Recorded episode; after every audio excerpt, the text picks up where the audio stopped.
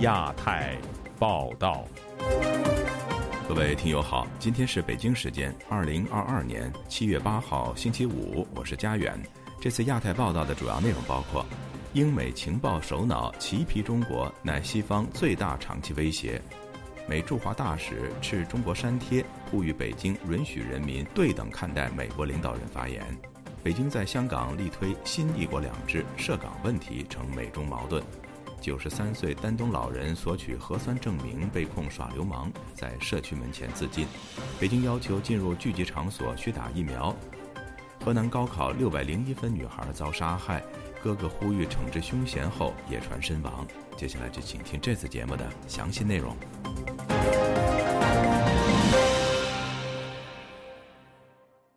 当英国首相约翰逊宣布辞去保守党党魁之际。一则隐没在英国政坛新闻中的消息引起了国际舆论的关注。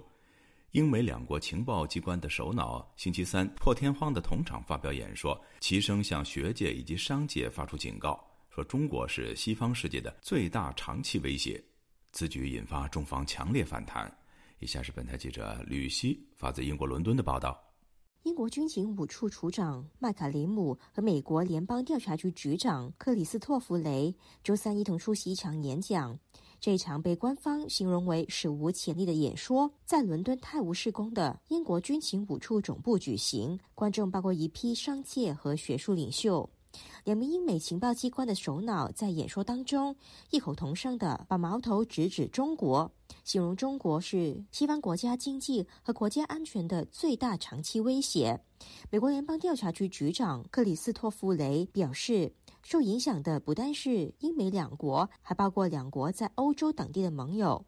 他言辞警告在场的商业和学术领袖，表示中国正以网络攻击等所有可用手段偷取西方技术，并以此支配西方市场。除了传统和基于网络的盗窃之外，中国政府还会使用更阴险的策略，就是直接从前门进来抢劫。中国政府喜欢通过投资和建立合作关系，让他们的代理人。窃取有价值的技术。美国联邦调查局局长又批评中国政府在全球以胁迫和恐吓手段打击意见，并举例指中国特工今年初就曾经试图阻止一名前八九学院领袖在纽约参与国会选举，又骚扰在美国大学参与民主集会的中国留学生。他又表示，自从俄罗斯入侵乌克兰以来，西方商界已经损失数百亿美元。而一旦中国入侵台湾，将立刻造成有史以来最可怕的商业破坏。更多建立今年的西方投资、供应链以及商贸关系将会立即被切断。英国军情五处处长麦卡雷姆就透露，军情五处已经加强力度打击中方让人担忧的各项活动，并指军情五处针对中国的调查行动是一八年的七倍，并会继续扩展。西方普遍预期中国日趋繁荣，并与西方加强联系，会自动带来更大的政治自由。这恐怕已确认是完全错误的。中共对我们的民主媒体和司法制度感兴趣，但可悲的是，中共不是想效仿，而是想利用我们的民主媒体和司法制度来谋取利益。他又不点名提到军情五处今年初针对华人律师李征之发出警告。据他怀疑代表中共渗透英国国会，他表示，这正显示和中共统战部有联系的人是如何在英国国会建立网络，充当中共代言人，并压下对中共的质疑声音，对英国不同社群带来真实的威胁。英美情报部门首脑联手对中国施以重拳，引来中方强烈反弹。中国外交部发言人赵立坚在例行记者会上批评两名官员对中国的指责是无中生有、捕风捉影，强烈谴责贼喊抓贼的行为。事实充分证明，美国才是世界和平与发展的最大威胁。我们敦促这位美方情报官员摆正心态，客观理性看待中国发展，停止散布谣言，停止发表。不负责任的言论。不过，值得留意的是，情报部门首长的论调或者会迅速发展成为英美外交官员的统一口径。英国驻美大使馆已经在官方 Twitter 发布演讲相关的贴文，而英国驻华大使吴若兰也迅速转发贴文，呼吁各界阅读演讲全文。英国《泰晤士报》社论就着军情五处就中国间谍活动发出警告，做法正确，认为习近平政权将为民主政体带来有害的影响，呼吁西方国家不应该只着眼于俄罗斯，而忽略中国带来的威胁。自由亚洲电台记者吕希，英国伦敦报道。美国驻华大使伯恩斯发推批评中方删掉他的微博、微信关于香港主权移交、俄罗斯入侵乌克兰议题的发文。有中国律师表示，中国宪法保障言论自由，不论观点对错，不允许别人发言，肯定不对。有台湾的学者说，这是中美之间外交战、宣传战的一环。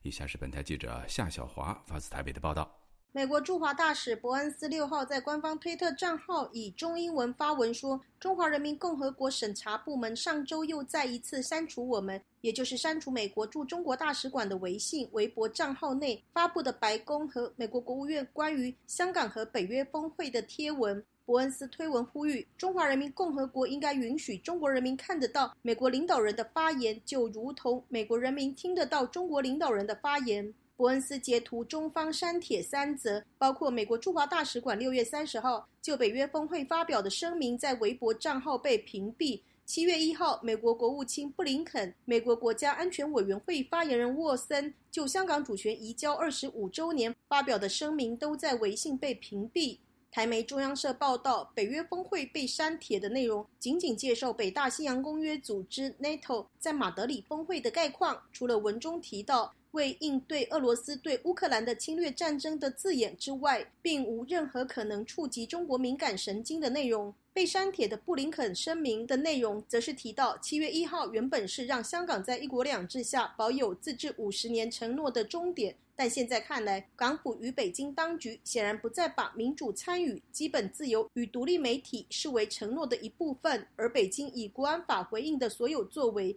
都是为剥夺港人被允诺的事物。美国会与港人站在一起，呼吁当局恢复他们被允诺的自由。被删帖的沃森声明则说：“中共政策动摇香港的制度、规则与体系，这过去曾是国际信心的基础，也是香港作为金融中心的基石。在新任特首李家超就职前夕，香港领导人应该尊重基本法下港人受保护的权利与自由。”现居中国的莫少平律师接受自由亚洲电台采访指出，每个国家啊，甚至包括每个人，他各自的观点对错是一个问题，允许不允许人发表这个意见是另外一个问题。国际法啊，包括中国宪法也有规定嘛，因为是应该是有言论自由的，公民是有言论自由的，而且言论自由也实际上是被国际社会认为是一个人最基本的权利。在微博搜寻伯恩斯，有不少中国网民批评他的文字和视频，也有。不表达善意的发文，对中国网民可任意在美国驻华大使馆或是个人微博畅所欲言，不被删除。莫少平就说：“这就对嘛，我就觉得嘛，就是说人批评你的观点，你应该允许发表啊，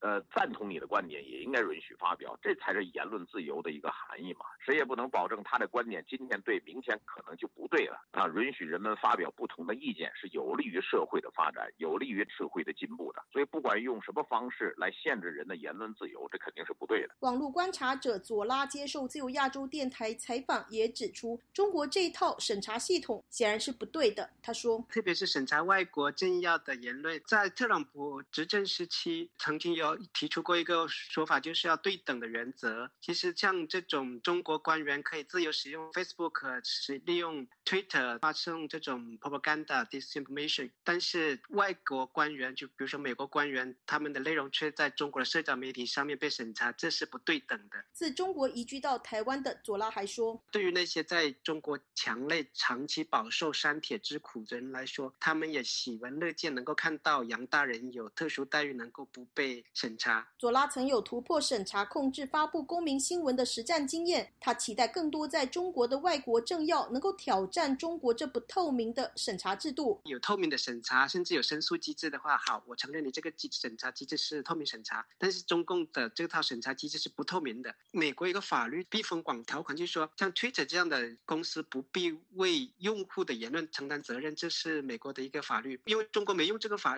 法律，所以它的责任是承担在企业身上的，所以企业它会进一步加大它的审查力度，甚至要超过政府所要求的。台湾政治大学外交学系副教授黄奎博接受自由亚洲电台采访分析，从外交的角度来看，美国当然是要把他对香港现状的认知和对俄罗斯主动侵略乌克兰的认知散发给中国受众，而中国官方视此为美国对香港事务说三道四，对俄罗斯的指控不符合中国官方的说法。黄奎博认为，尤其香港议题格外敏感，这个其实在外交上是比较不常见的事情，因为外交通常尽量不干涉各自国家的内政。所以，美国既然这样做，我想中共当局自然也就不假辞色，就把这些批评香港事件的这些贴文就把它删除掉了。所以，这个也不能说谁对谁错，而就是一个外交宣传战。但是遇到了一个所谓国内管辖权的一个冲突，那中国大陆它自然它在自己内部范围就把美国这些相关的讯息把它遮蔽掉了，呃，避免美国介入中国大陆的内政运作。黄奎波指出，在中国使用中国软体，自然受到微信和微博游戏规则的限制。美国若要去宣传中共认为干涉内政的内容，就要有准备会被警告甚至下架。我想，美国这样也可能是一种牺牲打，因为只要他的讯息被遮蔽掉，美国又可以再来利用一次，说我的挺香港的讯息，我挺乌克兰的讯息被中共官方删除掉、遮蔽掉。那这个等于就是一一连串的宣传战，从美国贴出消息到中共。反制消息到美国，再把中共的反制拿来回收利用，再在国际上宣传占领道德的制高点。王奎博认为，这是美中双方外交战、法律战和宣传战的一环。自由亚洲电台记者谢小华台北报道。中国外交部驻香港特派员公署日前举办宣介会，并邀请百多名外资商会代表和使节出席。以此推销新的一国两制定义和说好香港故事，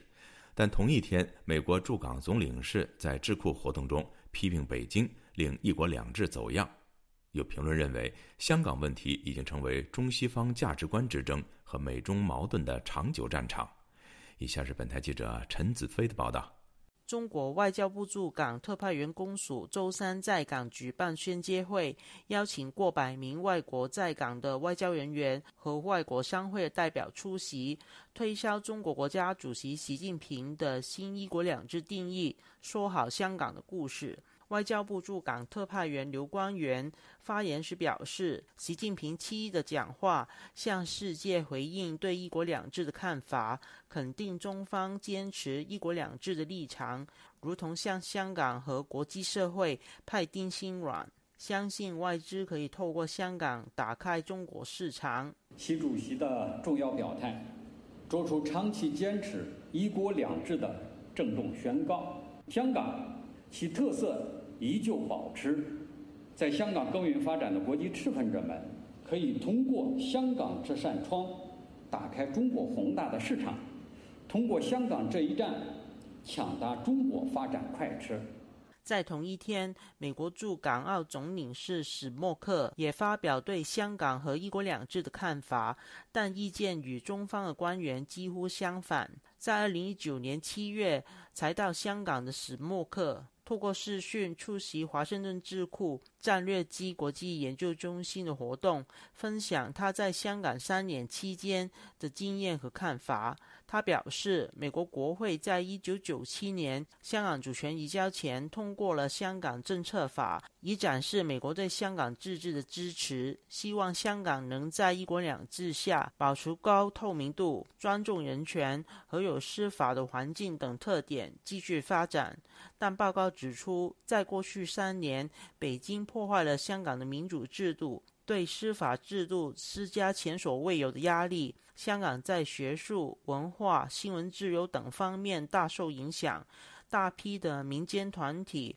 被逼迫解散，又说北京损害了香港的独特，对谁都没有好处。At first, one country, two systems seemed to work. Sadly, however, in the past few years, 一国两制的做法在初期看似有成效，但很可惜，在过去几年，北京的行动正在损害香港的自治。香港变成另一个大陆城市，对谁都没有好处，尤其是中国。呼吁中国让香港做回香港。史默克表示，北京在香港实施国安法后，有一名美国公民被拘捕以及监禁。又说，北京对香港的改造不止影响到国际对香港的信心，也动摇了香港金融中心的地位。大批的香港和国际的人才也因为没办法评估未来的改变，选择离开香港。他强调，美国希望香港能成功，会继续关注香港。时事评论员刘瑞孝表示，虽然美国在香港的持份不如英国，但美国有过千家的企业驻港。过去多年在香港获得大量的经济利益，香港的改变也直接损害了美国和美国投资者在香港的投资和回报。美国为香港发声，也是维护自己自身利益的需求。因为美国在香港的利益，老实说是很大的。这个不光是经济的利益，还有，呃，对于中国的研究、情报、西方价值观等等。美国都需要通过香港来发挥作用，所以从这个角度来看呢，美国都会有很大的力量跟中国抗衡的。美国不要付出很大的代价，就可以达到很高的效果。所以经济、呃意识形态方面呢，美国都会抓紧的。刘瑞孝表示，中美在意识形态和经济等方面代表不同的价值观。中国近年对香港的行动，正是冲击了美国的核心价值。加上美国在香港问题上也需要支持盟友英国，相信香港的问题将会成为中美两国持久的战场。就亚洲电台记者陈子飞台北报道。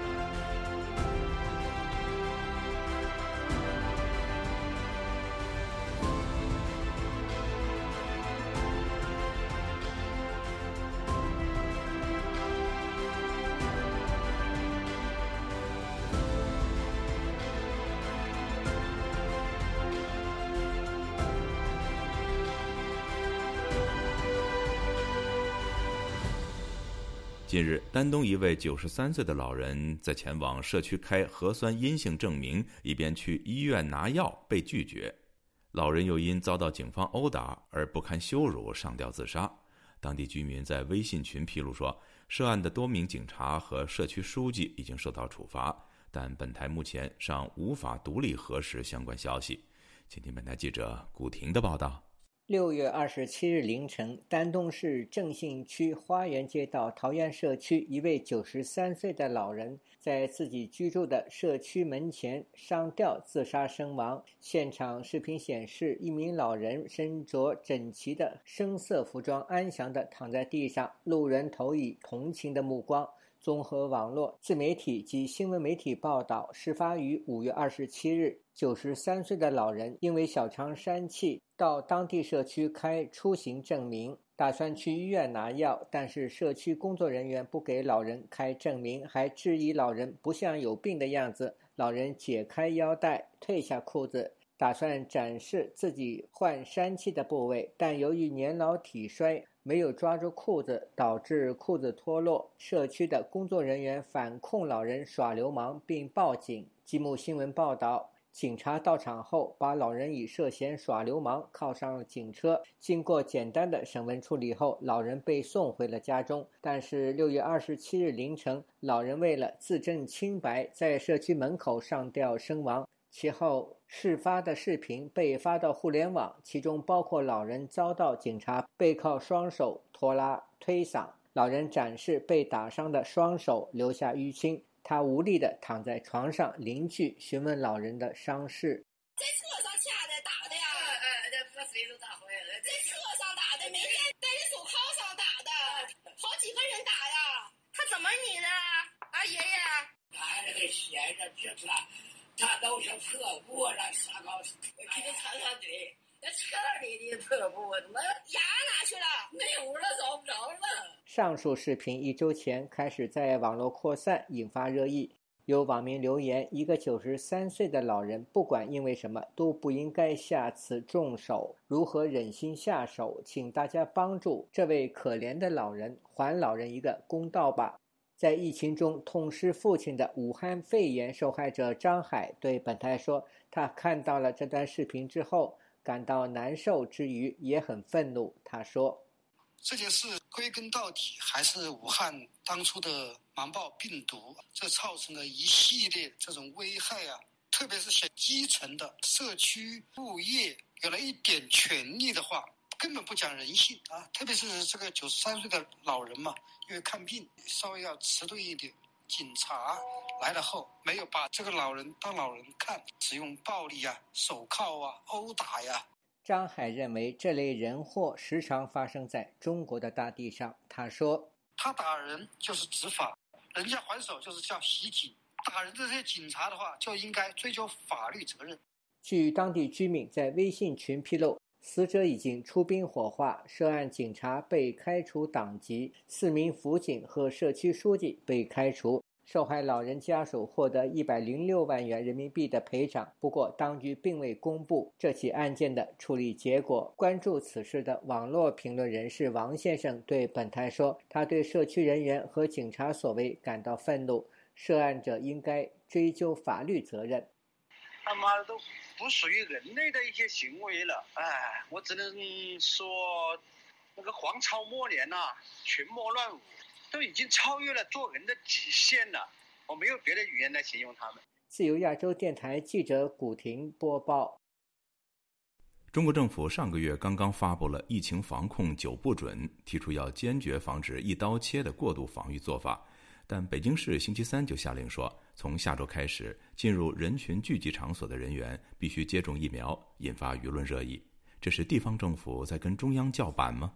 以下是本台记者加奥的报道。北京市卫健委副主任李昂周三在记者会上说：“公共场所，特别是密闭且人员聚集的空间，一旦有隐匿传染源进入，就具有很高的病毒传播风险。为了发挥新冠疫苗接种在疫情防控中的作用，全市计划从下周开始实施一系列防疫措施。他宣布，从下周一开始，除不适宜接种者以外，凡是进入电影院、博物馆、健身场所。”演出、娱乐场所等人群聚集场所的人员都必须接种疫苗。李昂还表示，截至当天，北京已累计为两千三百多万人接种新冠疫苗。官方数据显示，截至去年底，全市常住人口接近两千两百万人，这意味着北京似乎已经实现了疫苗接种全覆盖。据此，中国红十字基金会大病救助专案前高管任瑞红就对国内的疫苗接种数据提出了质疑。如果是两千三百多万的话，那你执行强制令干什么？就像人人手上都有一个章一样，你非得要去看那个章就没有意义了。数据有水分，我觉得这样对他们来说也是一个测水的过程，就是说来看一看到底有多少人真的是说不打。值得注意的是，中国国家卫健委疾控局副局长吴良友早在去年就指出，个别地区存在对未接种新冠疫苗者不允许进入重点公共场所，这违背了知情、同意、自愿的原则。但他同时强调。疫苗接种是疫情防控的有效手段，适龄无禁忌人群要应接尽接，这是公民履行疫情防控的义务。中国官员一方面强调自愿原则，另一方面又说接种疫苗是义务，这看上去的确有些自相矛盾。就在上个月，中国国务院联防联控机制提出了疫情防控九不准，包括不准随意关闭低风险地区保障正常生产生活的场所，不准随意延长中高风险地区管控时间等等，而不准强制或变相强制接种疫苗并不在其中。但国家卫健委疾控局的另一位副局长雷正龙近期表示。明确九不准，就是为了在坚持动态清零方针的前提下，防止简单化、一刀切、层层加码等过度防疫做法。广州维权律师隋木青对本台表示，北京市政府的这项政策明显违背了法治精神。北京市卫健委的这个规定很明显是违背了疫苗方面的法律规定的，因为呢，这个等于是强制接种，这个肯定是一种对国务院规定的一种对抗。但有些出人意料的是。截至周四午夜，言论审查一向颇为严厉的中国社媒平台微博尚未删除众多网友对此事的负面评价。名为“小康也很棒”的用户写道：“疫情见证了种种疯狂荒诞的现实。”名为“午夜升起的阳光”的用户提出这样的质疑：“原来我们连自己接种疫苗都不能做主，还谈什么民主？”中国调查记者程立明日前就发文说，前一阵子北京市卫健委主任于鲁明。房山区卫健委副主任杨大庆等人相继落马，反映出当地疾控系统的腐败状况。在这些官员的调查结果公布前，市卫健委副主任又如此明目张胆对抗中央，让人大跌眼镜。另一方面，不少中国民众对于国产疫苗的安全性仍然存在质疑。网络平台魏博兴说医改近日发布了一封署名疫苗一型糖尿病受害者群体的公开信，信中说。他们是来自全国三十个省级行政区的上千名家长。去年十一月以来，各地启动了对三到十七岁人群的新冠疫苗接种。因为学校强制接种疫苗，他们的孩子接种了科兴生物、北京生物等公司的疫苗，随后出现了多饮多尿、身体消瘦等症状，最终都患上了一型糖尿病，只能靠每天注射胰岛素维持生命。医学人士任瑞红表示，中国家长对于为子女接种疫苗普遍存在担忧。大部分人也知道，就是国产疫苗的防护效果很差，防重症会有一些，但是就是为了生活的方便而不得不打。但是呢，在孩子施打疫苗的这个问题上，大部分的家长其实是很犹豫的。官方数据显示，截至上个月，中国三到十七岁人群新冠疫苗全程接种覆盖率已超过百分之九十五。自由亚洲电台记者加奥华盛顿报道。河南省洛阳市新安县八斗山村的一名高中毕业生。高考取得六百零一分的高分，但一号却不幸遇害。警方很快宣布抓到一名患有残疾的同村男子，但是死者的哥哥在微博发表视频替妹妹申冤，说此人背后有领导撑腰，多次犯法未得到惩处。不幸的是，哥哥不仅被删文，还遭封号。七号还传出哥哥疑似身亡的消息。本台向警方查证时，警方仅回应说案件仍在侦办中。请听本台记者黄春梅发自台北的报道。根据封面新闻报道，受害女孩的父亲冯先生告诉记者，女儿高考考了六百零一分，填了第一志愿是郑州大学。受害女孩的父母表示，事发当天女儿原本在家中填报志愿，下午母亲回到家时发现女儿不在家，感觉异样，连忙出门寻找。随后他发现女儿躺在一个废弃洞穴里，已经被杀害。死者的家属接受红星新闻访问时表示，死者的家相当偏僻，只有他们这一家。受害女孩今年考了六百零一分，村里有个残疾光棍的同姓伯伯，出于嫉妒，趁着死者父母都外出，诱骗他帮忙打扫，就痛下毒手。打的可狠，下午他妈回来紧着他，比如说三二三年一个小孩子，就看见他俩说，有人拿着线，有人拿着笤帚把他杀了。高考六百零一分的女孩遭杀害消息一出，引起广泛的讨论。新安县公安局随即在四日公布，凶嫌已经坦诚不讳，嫌犯冯某已经被刑事拘留。但是案情至此却未告一段落。网传死者的哥哥冯浩在微博中发文为妹妹抱不平，写道。此人之前作恶多端，背后有领导撑腰，多次犯法未得到惩处，希望有关部门能够予以关注，能够给予一些法律的援助，希望恶霸能得到应有的惩罚，给妹妹一个公道。封号的视频一发出不久就被封号，还发出所谓的道歉声明，称视频都是我发的，对社会和政府造成影响，深感歉意，愿意承担后果，请勿殃及家人和朋友。随后，在六号，山东商报、速报新闻记者从当地村民口中获悉，在微博上网发生的哥哥也出事。报道引述当地殡仪馆的工作人员证实，送来了一名一九九六年出生的冯姓男孩，家庭住址和被害女孩家庭住址吻合，但目前这说法没有被核实。本台记者先与当地的新安县公安局慈建派出所联系，不过电话始终无人接听。本台继续向新安县公安局查证，警方仅回应。这个案件的话，目前还在侦办中，是暂时不能接受采访呀。暂时还在侦办中，如果说是有后续任何情况的话，我们都会在官方上面发的。河南江先生对本台表示：“老百姓一讲法律，他们就说你是罪犯，颠倒黑白这些事太多了。这国家官呢，简直是没有人性，整个政府和百姓就是一个屠杀关系，你不听话就屠杀，不听话就打死。”网络上不少媒体记者和大 V 发文声援。河南媒体人首席观察写道：“作为一名职业新闻人，从警方的回答中，我隐约感觉到受害女孩的哥哥很有可能是非正常死亡。那么死因是什么？会不会跟逼他道歉的人有关？如果是这样，那些人的残忍甚至比杀人犯还要恶劣。”旅居美国的时事评论人郭宝胜接受本台访问时表示：“这件事情在中国发生呢，不是偶然的，说明中国现在伦理道德丧失殆尽，啊，尤其是宗教信仰啊，这些都被中国共产党给铲除之后，那各种社会问题全都给涌现出来了。”郭宝胜分析，宗教本来是维系社会的伦理，尤其是底层社会伦理道德。现在中共把宗教全面的摧残、扭曲、改造成为中共服务。宗教本身的功能是矫正人的行为，维护社会伦理。这些功能已经没了，导致中国社会更多惨无人道的事件出现。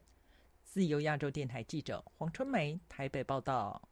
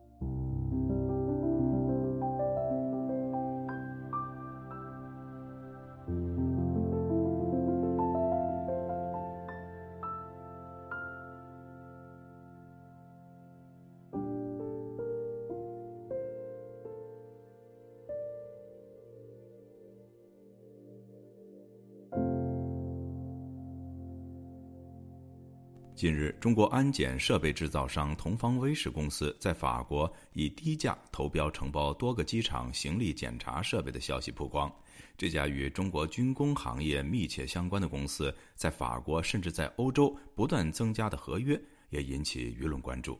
以下是本台记者蔡玲发自巴黎的报道：法国布勒斯特地方媒体《电讯报》近日报道指出，布列塔尼西部机场公司。二零一九年十二月，经过招标，选择了新的合作伙伴，也就是中国的同方威视公司，负责行李的检查业务。这家中国企业在竞标中报价低于其他竞争对手百分之三十。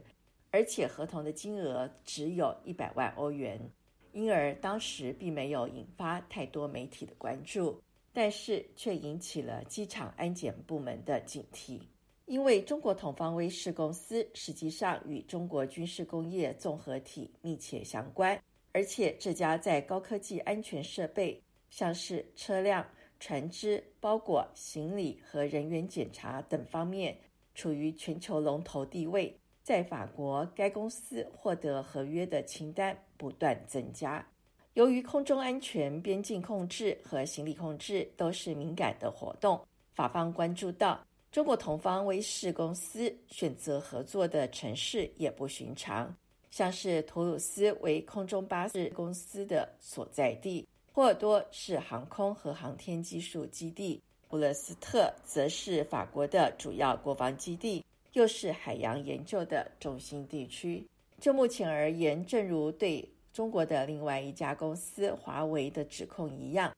尚且没有任何证据可以确认多方疑问。不过，业内人士表示，同方威视的情况与华为并没有区别。问题是，是否准备将一个战略性部门的钥匙交给一个与中国政府与军队关系密切的公司？早在二零二零年，美国政府便以国家安全为由打压同方威视，限制向美国市场出口。二零一九年，美国参议员卢比欧就已经指出。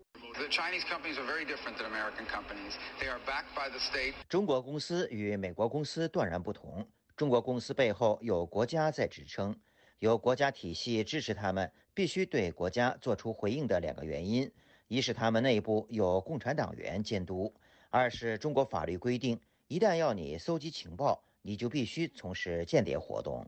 北约成员国立陶宛，二零二一年一月以国家安全为由。宣布禁止在该国机场使用中国统防卫视生产的监视设备。另一个欧洲国家比利时也使用同款安检设备，高度关注立陶宛的决定。比利时皇家高级国防学院分析员德内夫表示：“是的，会有安全问题。在这些机器技术里，有我们无从知道的间谍软件。”虽然因为国家安全疑虑遭到美国政府冻结多年，同方威视近年来却在欧洲各地深入发展。光是欧盟二十七个成员国当中，便有二十六国使用该公司的产品。对此，许多西方治安专家及官员们担心，当同方威视不断扩大其全球市占率，北京当局恐怕会透过国家情报法。要求同方威视交出透过其设备所取得的敏感数据，借此掌握欧洲各国的跨境贸易动向，并在必要时干扰欧洲重要转运站的系统。更糟糕的是，欧洲目前没有监督机制可以防范此类的风险，也难以针对同方卫视在欧洲各地的安装位置及数量进行全面的盘点。自由亚洲电台记者蔡琳巴黎报道。中国国务院台湾办公室主任刘杰一七号在《人民日报》发表署名文章，重提和平统一、一国两制。台湾陆委会回应说，台湾主流民意坚定拒绝一国两制，更不会接受中共专制政权设定的两岸终局。有分析指，香港的例子在前，一国两制在台湾已经没有市场。以下是本台记者黄春梅发自台北的报道。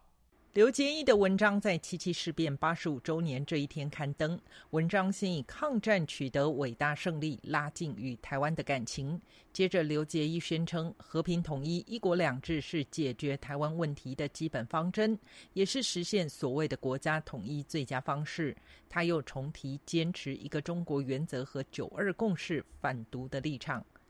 台湾陆委会发言人邱垂正七日在例行记者会回应批评称，其对台论述充满着一厢情愿的谬误与欺骗，只是为其误判情势、对台工作失败进行掩饰，对两岸关系发展毫无注意。台湾主流民意坚定拒绝一国两制，更不会接受中共专制政权所设定的两岸终局。台湾前途只有台湾两千三百万人民有权决定。中华亚太精英交流协会秘书长王志胜对本台表示，刘建一发文的时间点落在七七抗战周年，北京认为这是两岸的历史连结。但是如果只讲抗战对台吸引力太薄弱，用数名文章来阐述对台政策，王志胜解读过去一段时间各界沸沸扬扬讨论二十大前是否有武统或攻台的可能，刘杰一的文章一定程度宣示合统仍为对台主要的目标和手段。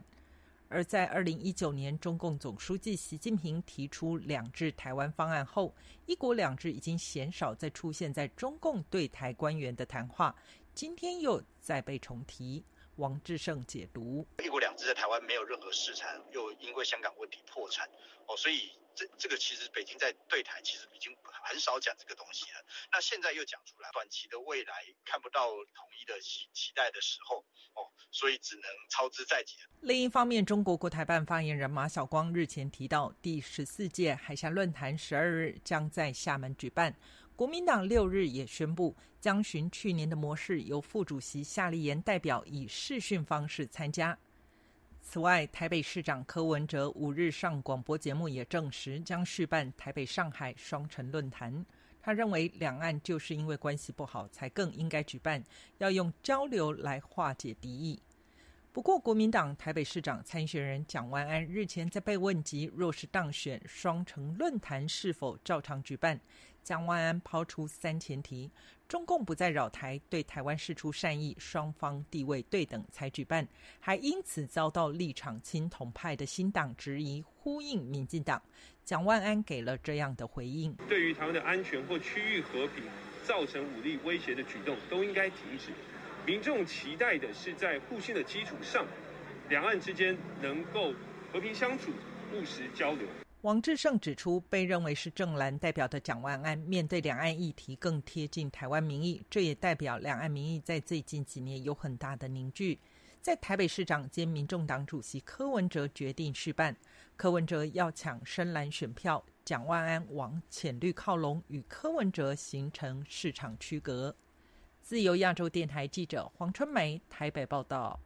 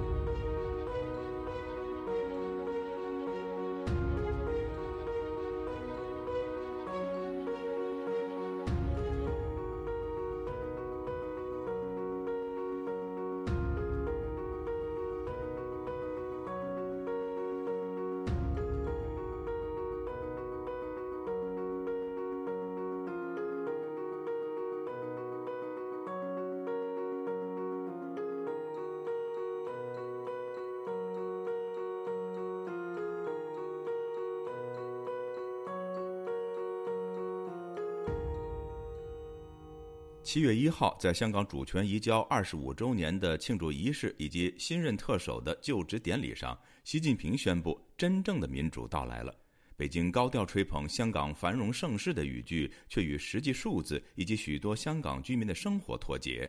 曾经被承诺五十年不变的香港，这些年来发生了什么样的变化呢？当街头的抗争不在，下一个二十五年，随着香港人的离散。一场保卫香港记忆的战争正在世界各地展开。以下是本台记者唐佳杰的报道：回归祖国后，香港同胞实现当家作主、港人治港、高度自治，香港真正的民主由此开启。二零二二年七月一日，香港主权移交的二十五周年纪念日。中国国家主席习近平在纪念大会及新政府的就职典礼上宣誓：真正的民主到来了。一九九七年，英国结束一百五十六年的殖民统治，将香港主权移交中国。中国在基本法中承诺，香港不实行社会主义制度和政策，保持原有的资本主义制度和生活方式，五十年不变。五十年只走了一半，不变的承诺却像到了终点。香港历经二零一九年百万人上街头的反送中条例抗争，二零二二年国安法的正式生效。两年内，一百九十八人因国安法被捕，包含香港《苹果日报》、立场新闻等四家新闻机构被关闭，以及上万港人离开香港。美国、加拿大、澳洲、英国、日本等国际社会民主政体陆续为中国未能履行中伊联合声明和基本法发出批评、警告，甚至祭出制裁。七月一日，这场戒备森严。五星红旗飘扬，并以普通话进行的庆祝仪式上，北京向世界展示着对香港的全面控制，以及对国际准则的藐视。只要我们毫不动摇地坚持“一国两制”，香港的未来一定会更美好。习近平还在演说中强调，只有忠于中国政府的爱国者才能治理香港。六十四岁的前香港安保局长李家超在习近平的见证下宣誓就职。他是香港主权移交以来第一位警官出身的行政长官，也是二十五年来特首选举首次唯一的候选人。一国两制是香港社会最佳制度保障。致辞中，李家超附和着北京对香港民主运动的诠释。他把反送中运动称作社会暴乱以及外部势力干预香港事务，危害国家安全。习近平访港的一天半行程，香港的天候并不好，在南海形成的芙蓉台风挟着强风扑向香港。一些香港网友在网上嘲讽写道：“天公作美。”事实是，七一对香港人来说从来不是庆祝的日子。前香港理工大学应用社会科学系助理教授吕清湖回忆道：“过去七一都是去游行嘛，我我过去七一没有庆祝什么香港回归那一些没有了。对，二零零三年之之后都一。”一直都是七一去游行。从二零零三年开始，七一游行与官方的香港回归庆典在这座七百多万人的岛屿上同步进行，仿佛一种独特的民主标记。二零二零年，国安法选在六月三十日强行通过，七月一日实行。北京为这个日子正式盖上威权统治的封印。七一游行不在，消失的还有六四维园纪念活动或对威权提出质疑的声音。长期钻研移民与家庭研究的李清湖还发现，香港官方不再公布移民数字，但是呢，就不知道为什么在对一八年之后就没有。嗯，说因为我自己都是做这一方面的研究，哎，为什么没有这个数字呢？去了哪里？李清湖告诉本台。九七主权移交以前，香港曾经历一阵移民高峰。一九九二年当年最高达到超过六万人移民，这个数字在两千年以后趋缓，一年仅剩不到一万的香港人申请移民。在二零一九年以后，即使官方未公布实际移民数字，但近迁出的人口从加拿大、英国、澳洲、台湾等移民数字可以推估，香港正在迎来一波新的离港移民大潮。官方数字显示，今年的前三个月，香港净流出超过十四万人，出境数字远远超过入境人口。不止香港人急着搬离，东方之珠汇集的外籍人才也蠢蠢欲动。数据显示，依一般就业政策申请签证的外国人数，二零二一年下降了三分之一。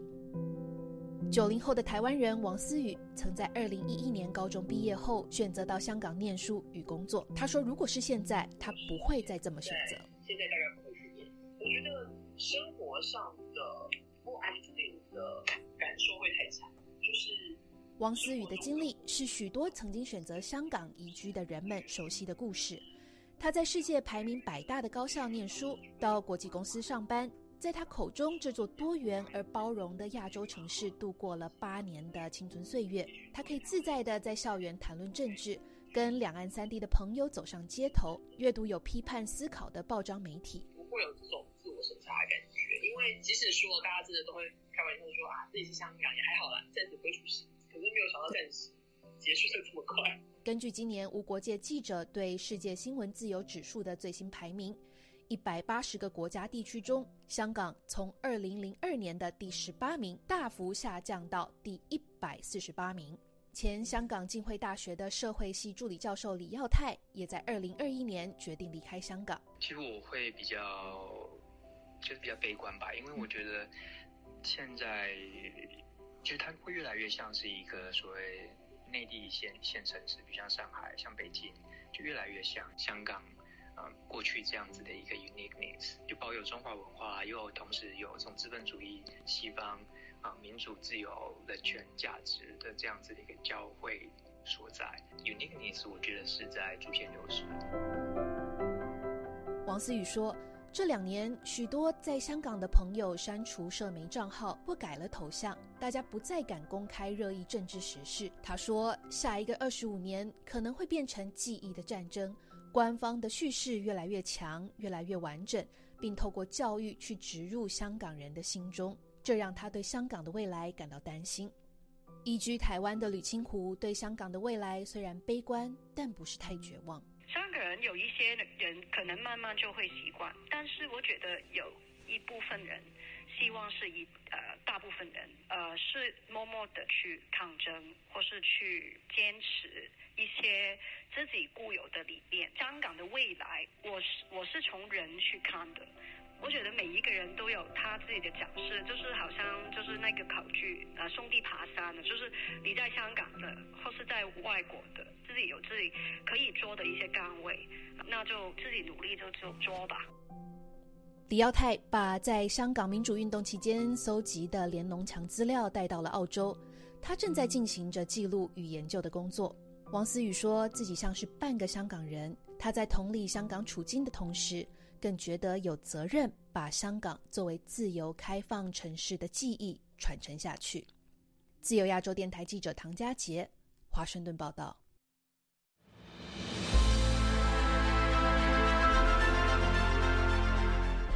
用暗网访问自由亚洲电台，避开老大哥的眼睛。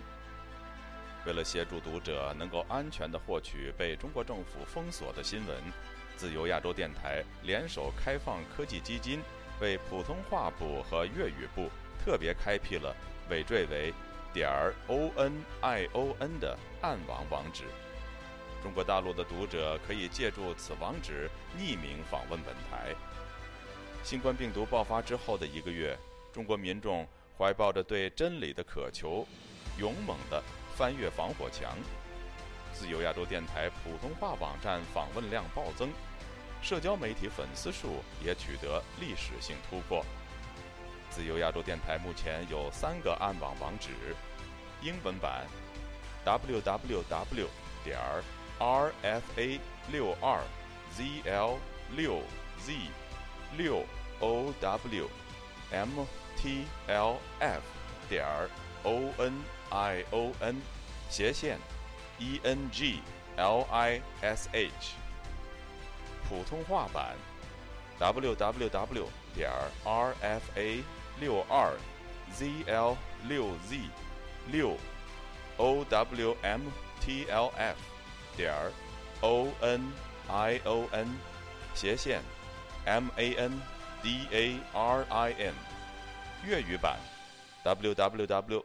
点 r f a 六二 zl 六 z 六 owmtlf 点 onion 斜线 cantonese。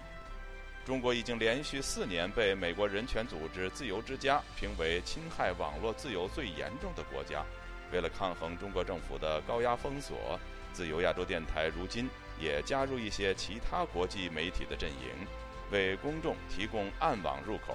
以浏览最新疫情消息和其他敏感新闻，包括香港民主抗争运动、维吾尔人和西藏人等少数群体所遭受的严酷迫害。读者可以使用基于火狐的洋葱浏览器，匿名访问以上网址。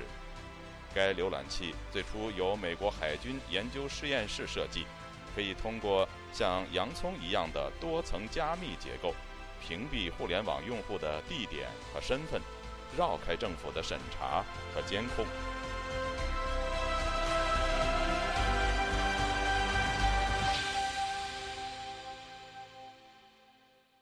听众朋友，接下来我们再关注几条其他方面的消息。美国联邦参议员克里斯科特星期四下午率团抵达台湾，展开为期三天的访问，期间将会见台湾总统蔡英文。台湾外交部表示，斯科特是今年第七位来台访问的美国联邦参议员，彰显了美国国会对台湾长期以来的坚定支持与承诺。据台湾外交部官网消息。访问团在台湾期间将拜会总统蔡英文、行政院长苏贞昌，接受外交部长吴钊燮的款宴，并与行政院经贸谈判办公室副总谈判代表杨珍妮视讯会晤，双方将就美台安全以及经贸关系等议题广泛交换意见。据来自五角大楼的消息说，美国参谋长联席会议主席马克·米利星期四与中国中央军委联合参谋部参谋长李作成进行了通话。路透社援引米利发言人的话说，米利将军谈到负责任的管理竞争和保持开放沟通渠道的必要性。他还说，米利将军强调解放军参与改善危机沟通和降低战略风险的实质性对话的重要性。电话会议还包括对一些地区和全球安全问题的富有成效的讨论。